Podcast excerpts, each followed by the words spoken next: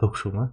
Ток шоу барлықтарына сәлем. Бұл қысқасы ну арнасы. Айдары. Айдары. Қысқасы айдар телесериал телесериал. Бүгінгі бірінші тақырып тоқаев лучше көркем фильм деп ше? Мұнда өмірде кездесетін қысқа қысқа оқиғалар жайлы айтамыз. Кейде күлкілі кейде ойланатын. По идее көбінесе күлкілі алдыңғыда айтқандай.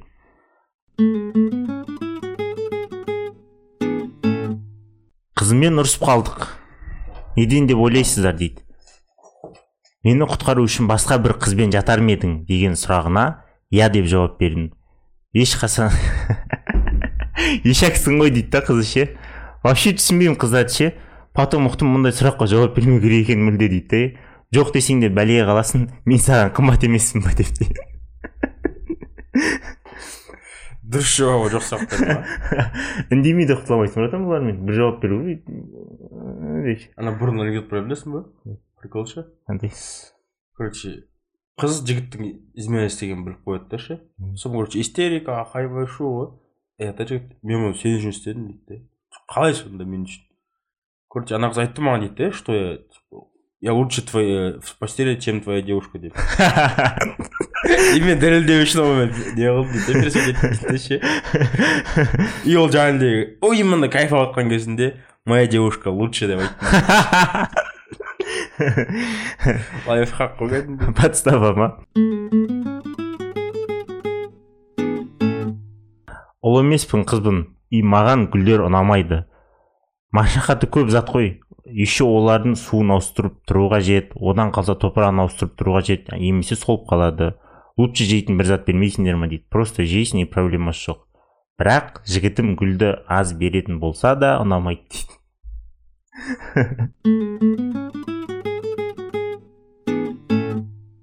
студенттік кезде ярый зайыс едім ғой дейді. Автобустарға көбінесе проездге бермей жүретінмін дейді. Емтихан болатын күні ғана проездге төлейтінмін дейді.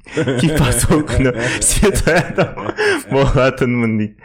Жол бәріне көмектесіп бәрін кешіріп светлый болмайшы емтихан ғой дейді. Бірақ расымен де не? Расымен де іске асатын дейді. Но емтихан біткен соң баяғы проездге ақша бермейтін жексұрын қайта оралатын. Қазір де солай ғой. Бір қиын тапсырмалары шыққанда солай режим светойды қоса саласың ғой дейді. Чингметтің автобустарында ше? Біраз бермейтін болсаң жаман қарғайды жол ақысын жемеңіздер жол ақысын жесеңіздер өйтеді бүйтеді деп ше? Өзіңше ақшаң жоқ болса да бір біреуді жан жаққа қарап біреуден қарыз алып болса төлеу жегің келеді лучше анаған қарыз алайын деп па? Е беремін ғой кейін деп.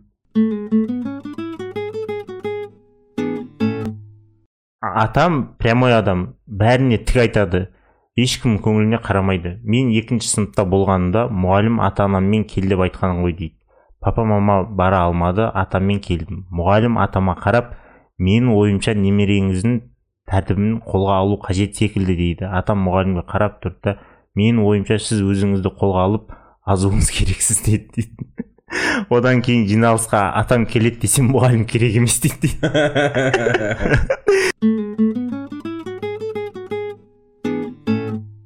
Күніге таңертең ұйқыдан тұрғанда все болды пресс качать етемін деймін. Бірақ бірінші шай ішіп алайын тамақ жеп алайын интернетке кіріп ыңғайлы өлең тауып алайын видеоны көріп бітірейін бір жерге тез барып келейін и тағы басқа сылтаулармен жүргенде кеш батады дейді. Сөйтіп пресс качать етемін деп жүргеніме үш жыл болды дейді.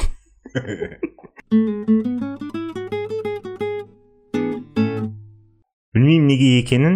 Жаныммен жатқанда құлағымды шашыммен жауып жатамын дейді. Қоңыз таракан кіріп кетпесін деп дейді. Соң құтқарады дейсің ғой кәдімгі бізге болды біз шашу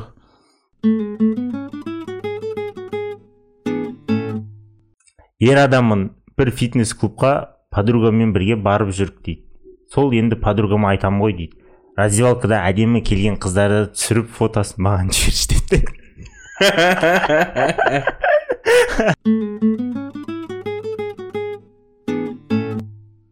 жастық шақ деймін да дейді. Кезінде арғы жағалаудан бергі жағалауға смело жүзіп өтетін едім дейді. Ваннаның ішінде дейді.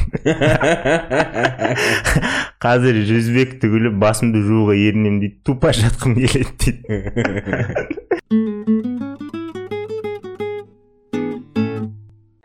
кішкентайымда таңғы уақытта мектепке баруға қиналып ұйқым келіп тұратын дейді.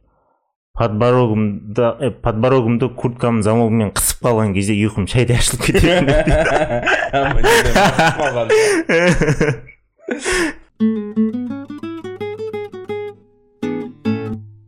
бір жігітпен танысып бірінші свиданияға бардық дейді. Кинотеатрдың кіре берісінде үлкен айнаның алдында сеансты күтіп тұрмыз. Кенет айнаға қарасам жігіт жоқ қасымда дейді. Айнаға былай қараймын былай қараймын жоқ дейді. Айналып артыма қарасам артыма тығылып қалыпты дейді. Капец одан кейін только фрукты овощи жейтін болдым дейді.